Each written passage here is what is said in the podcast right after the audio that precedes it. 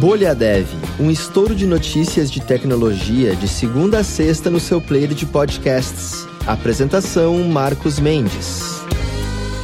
Olá, bem-vindos e bem-vindas à Bolha Dev dessa quinta-feira, dia 8 de junho, aniversário de 45 anos de quando a Intel lançou o processador Intel 8086, que foi o primeiro da arquitetura x86 que está aí até hoje no mercado, concorrendo mais mais ou menos com os processadores ARM. Esse processador, o 8086, era de 16 bits e era feito com a tecnologia no processo de fabricação de 3 micrômetros ou 3 mil nanômetros. Então, para ter uma ideia da diferença, da evolução de lá para cá, que hoje a gente fala de 8, de 5, de 3 nanômetros, eram de 3 mil nessa época, que inaugurou e segue até hoje com a Intel produzindo os seus processadores x86 com começo aí do 8086.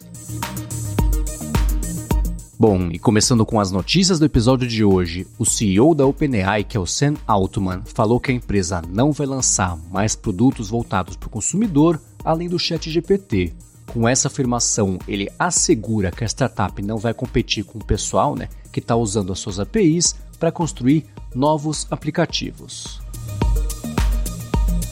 Google segue tendência de outras empresas de tecnologia e quer acabar com o trabalho remoto. De acordo com um memorando interno, a empresa está pedindo que a galera volte aos seus escritórios, considerando novas vagas remotas só como exceção.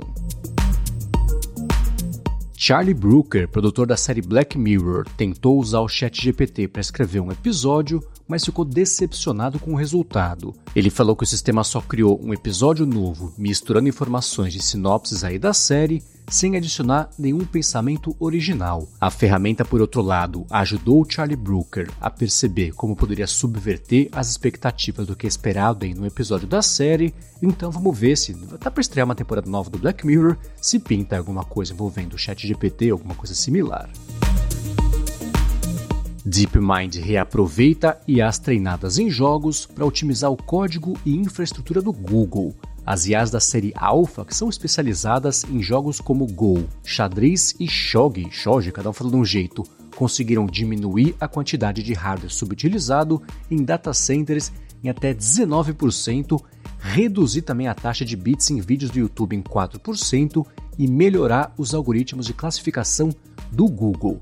Descobrir essa flexibilidade de uso em IAs já existentes né, torna a busca por uma IA de uso geral mais promissora e para saber mais sobre isso, sobre tudo também que comentei aqui ao longo do episódio, tem links na descrição. Bom, e ainda sobre IAs, os líderes do G7 falaram que eles querem que, embora a visão comum e o objetivo de uma IA confiável possam variar, eles querem que as regras para a tecnologia, para fazer isso aí, tem que estar tá em linha com os nossos valores democráticos compartilhados. Eles falaram que querem que sistemas de IA sejam precisos, confiáveis e também seguros e não discriminatórios, independente da sua origem.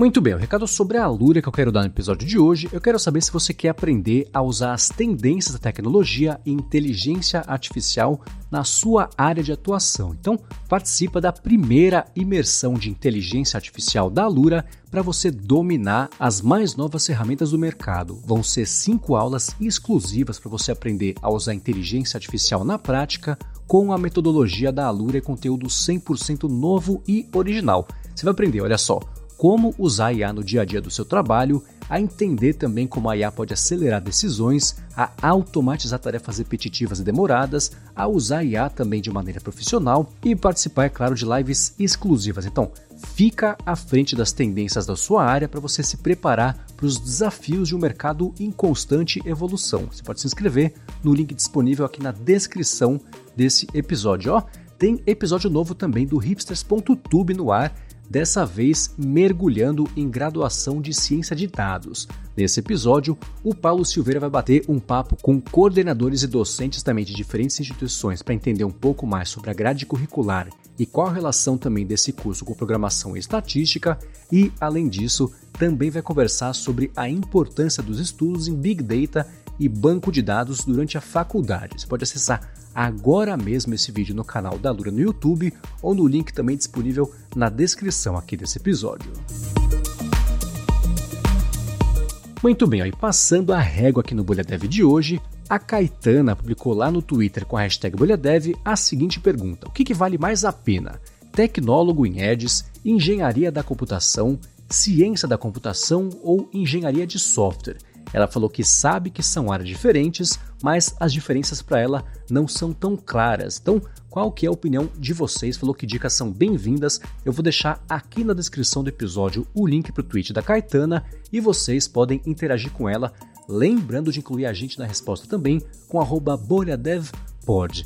Muito obrigado, como sempre, a quem deixa reviews e avaliações do Bolhadev nas plataformas. Obrigado em especial a quem recomenda diretamente o Bolhadev para mais gente ainda poder chegar de segunda a sexta sem falhar por aqui para se informar sobre tecnologia, inovação e desenvolvimento.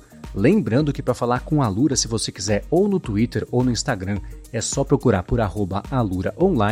Eu tô lá no Mastodon e no Instagram também como arroba mvcmendes. Uma excelente segunda metade de quinta-feira para todo mundo e o Bolha Dev, é claro, tá de volta amanhã. Até lá!